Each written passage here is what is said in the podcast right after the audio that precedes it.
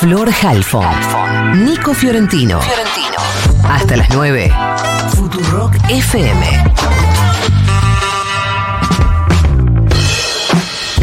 Vamos a empezar a escuchar algunas voces de la política en relación a lo anunciado anoche. Estamos en comunicación con Leopoldo Moró, diputado nacional por la provincia de Buenos Aires de Unión por la Patria. Leopoldo, buenos días. Florencia Halfon te saluda. ¿Cómo te va? ¿Qué tal? Buen día, ¿cómo andas? Bien, ¿cómo andas vos? ¿Qué te pasó con el anuncio de ayer?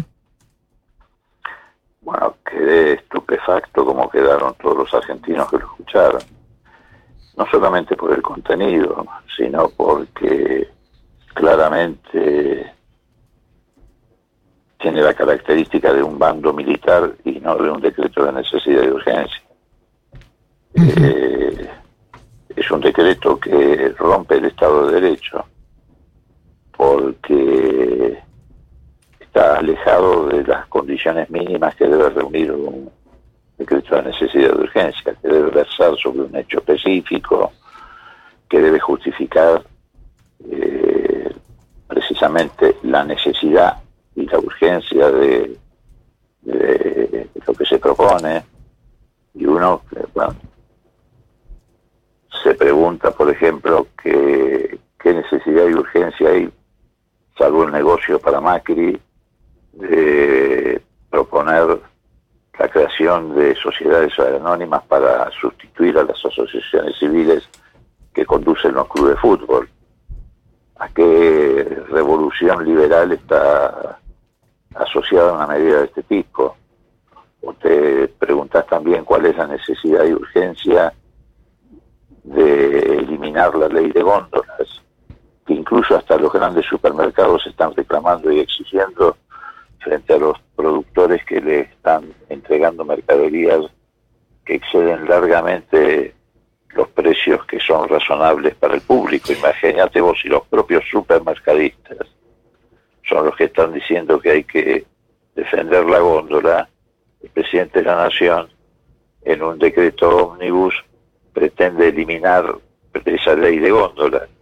Y Leopoldo. La de urgencia de modificar la ley de tierras para permitir eh, la presencia de extranjeros, ya sea individuos o sociedades extranjeras, este, salvo blanquear la situación de Lewis en el sur.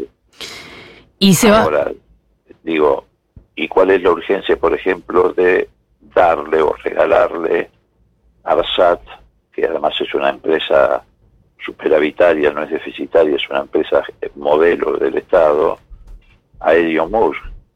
¿Cómo es posible que el presidente de la Nación diga con nombre y apellido, apellido a quién está destinada la desregulación de la Internet espacial? Eso constituye un delito.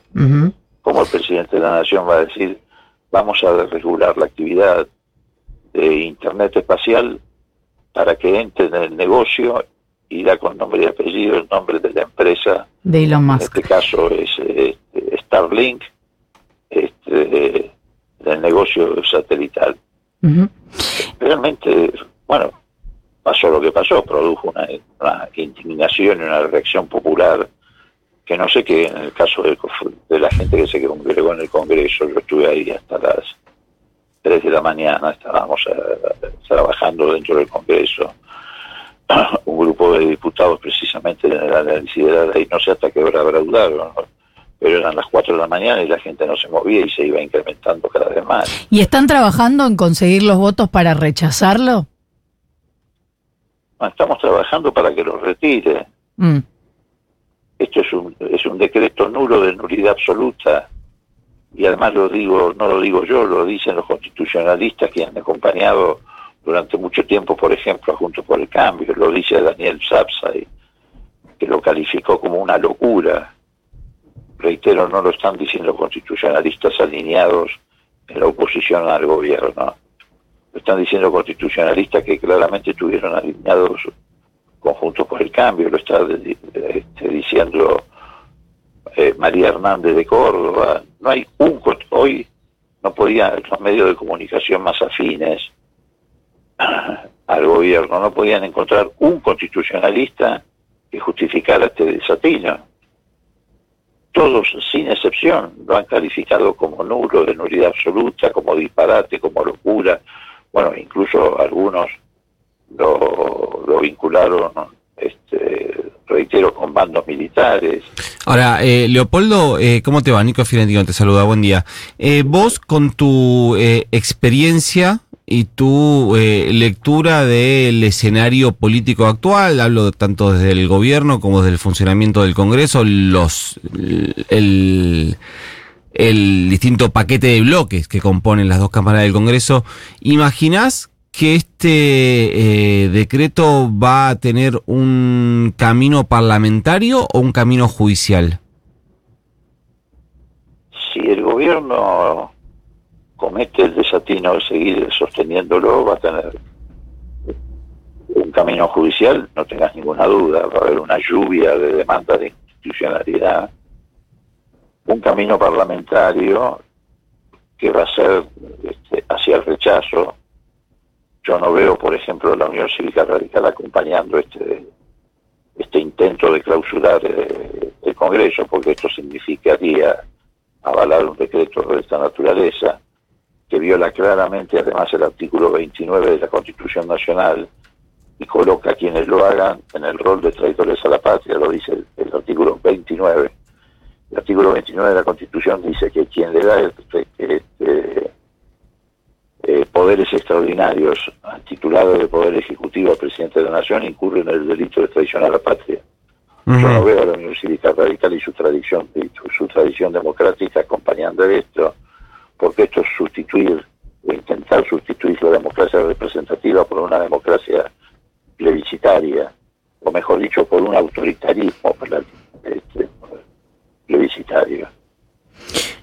Que el radicalismo, la coalición cívica, no tengo ninguna duda de que no van a acompañar el intento de autoritarismo republicano.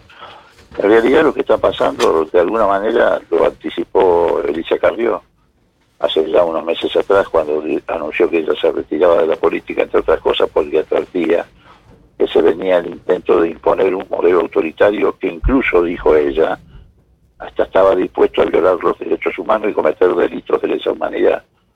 Y cuando vos ves la actuación de Burlich, te das cuenta de que no era tan exagerado el, el, pronóstico que hacía Elisa Carrió. Eh, Leopoldo Moró, diputado nacional por la provincia de Buenos Aires de Unión por la Patria. Muchas gracias, Leopoldo, por habernos atendido. Gracias a ustedes, que les vaya muy bien. Igualmente, un abrazo. Siete y media pasaditas. Para madrugar hay que poner la alarma.